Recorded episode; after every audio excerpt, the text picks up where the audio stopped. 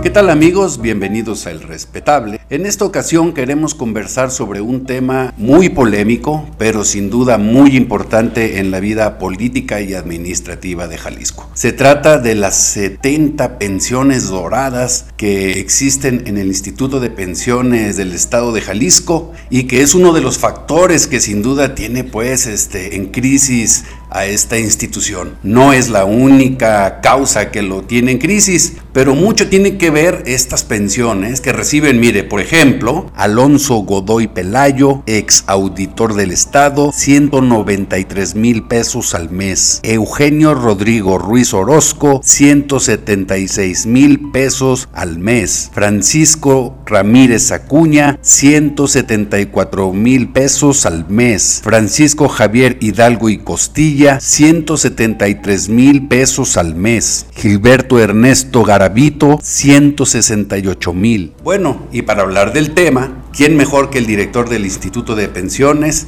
Héctor Pizano? Héctor, gracias por permitirnos esta conversación. Al revés, bueno, muy agradecido de la oportunidad de estar en este espacio y de platicar de un tema para mí tan importante como es el Instituto de Pensiones y la circunstancia que vive hoy y un tema importante que ha estado en los medios en los últimos eh, meses, que tiene que ver con estas llamadas pensiones doradas.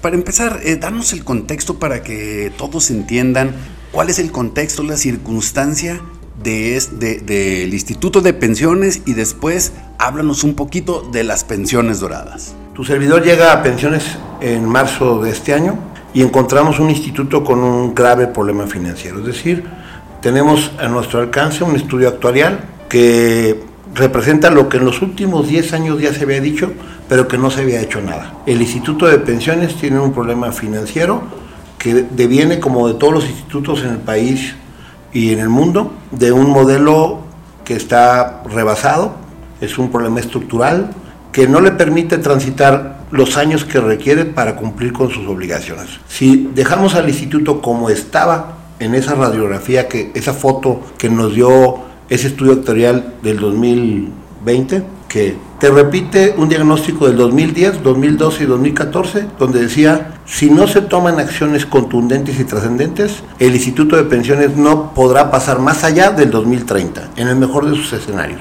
Eso nos obligó a hacer un diagnóstico de la situación de todos los contratos, todos los compromisos, las inversiones, los desarrollos inmobiliarios, la circunstancia en la que se otorgaban las pensiones y cómo se otorgaban, para poder hacer una reingeniería y plantear una reforma integral de pensiones que hay que decirlo está pendiente.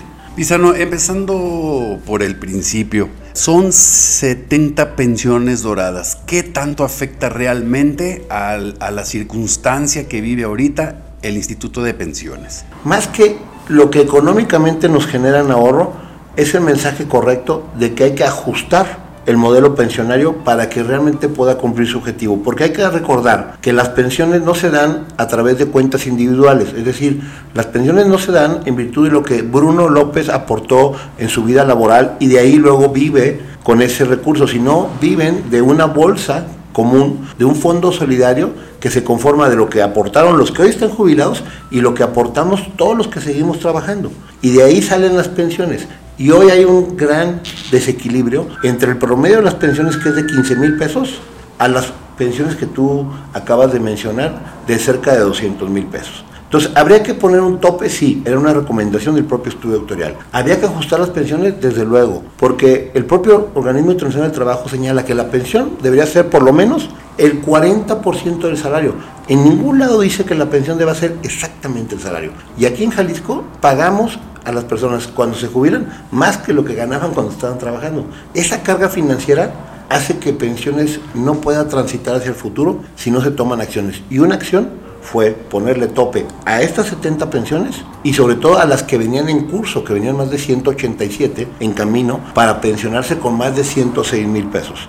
Pisano, me gustaría que tocáramos tres eh, casos particulares donde conocimos que el Instituto de Pensiones ha jineteado el dinero o ha invertido o ha hecho un, uso pues discrecional del dinero, ¿no? Como es el caso de las villas panamericanas. ¿Qué nos puedes decir eh, sobre el particular?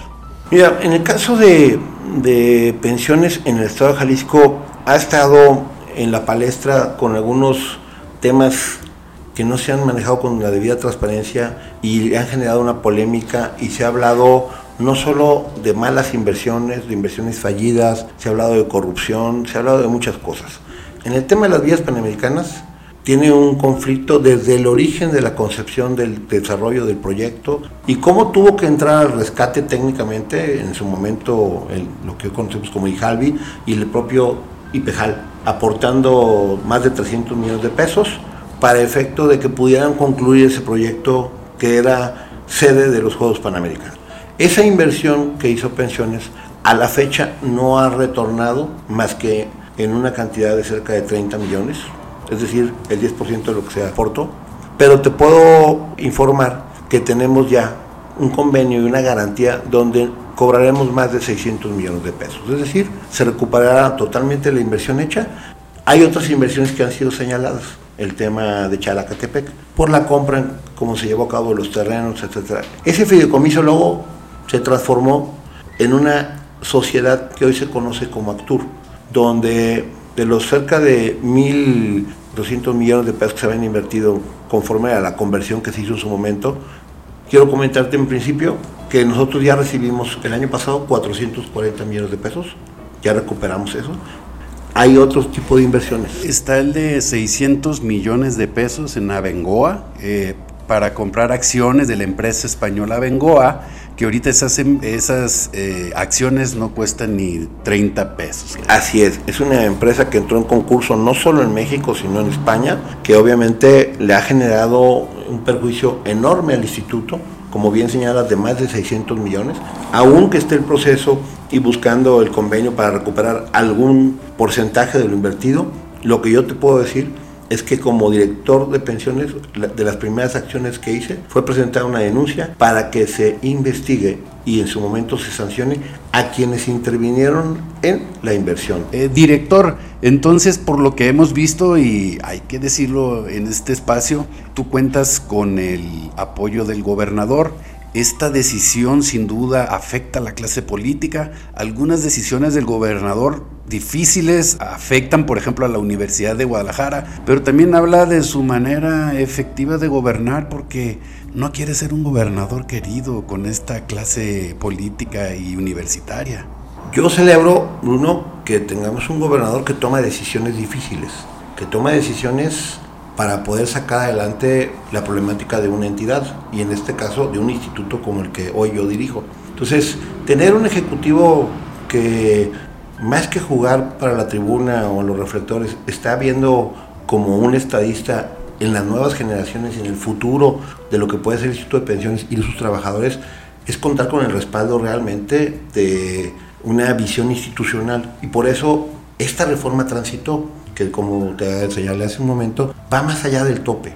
El tope es una buena señal, es un mensaje, pero las demás reformas que acaba de aprobar el Congreso a instancia del Ejecutivo, yo celebro que él las haya tomado como suyas, él las haya impulsado. Yo sí creo que contar con el apoyo de un Ejecutivo que, como bien dices, toma decisiones difíciles, más allá de si lo pudieran querer o no por ellas, yo hoy veo a 160 mil familias de pensionados y de afiliados al instituto que van a ser beneficiados de una determinación como esta. Director, pensando hipotéticamente que quebrara el IPEJAL, digo, ¿es un escenario posible ese? Bueno, el estudio actuarial lo que señaló claramente es eso, que si no tomábamos acciones determinantes como las que ya estamos tomando y si no se hacían reformas como las que ya hicimos, el escenario es que en el 2025 el IPEJAL ya no tendría liquidez, es decir, ya no tendría ese dinero a la mano para estar cubriendo sus compromisos. Y en el 2029,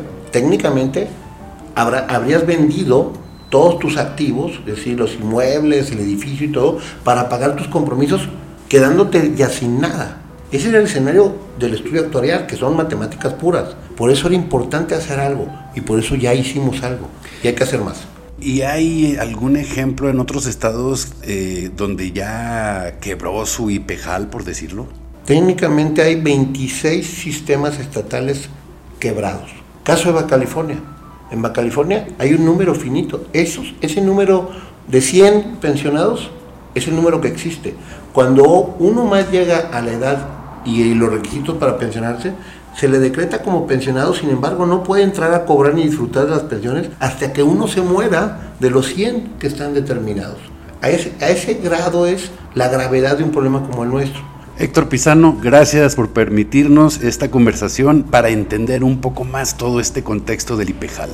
No, gracias a ti por la oportunidad y bueno, estaremos dando cuenta de que en este instituto sabemos trabajar para darle buenas cuentas a los trabajadores.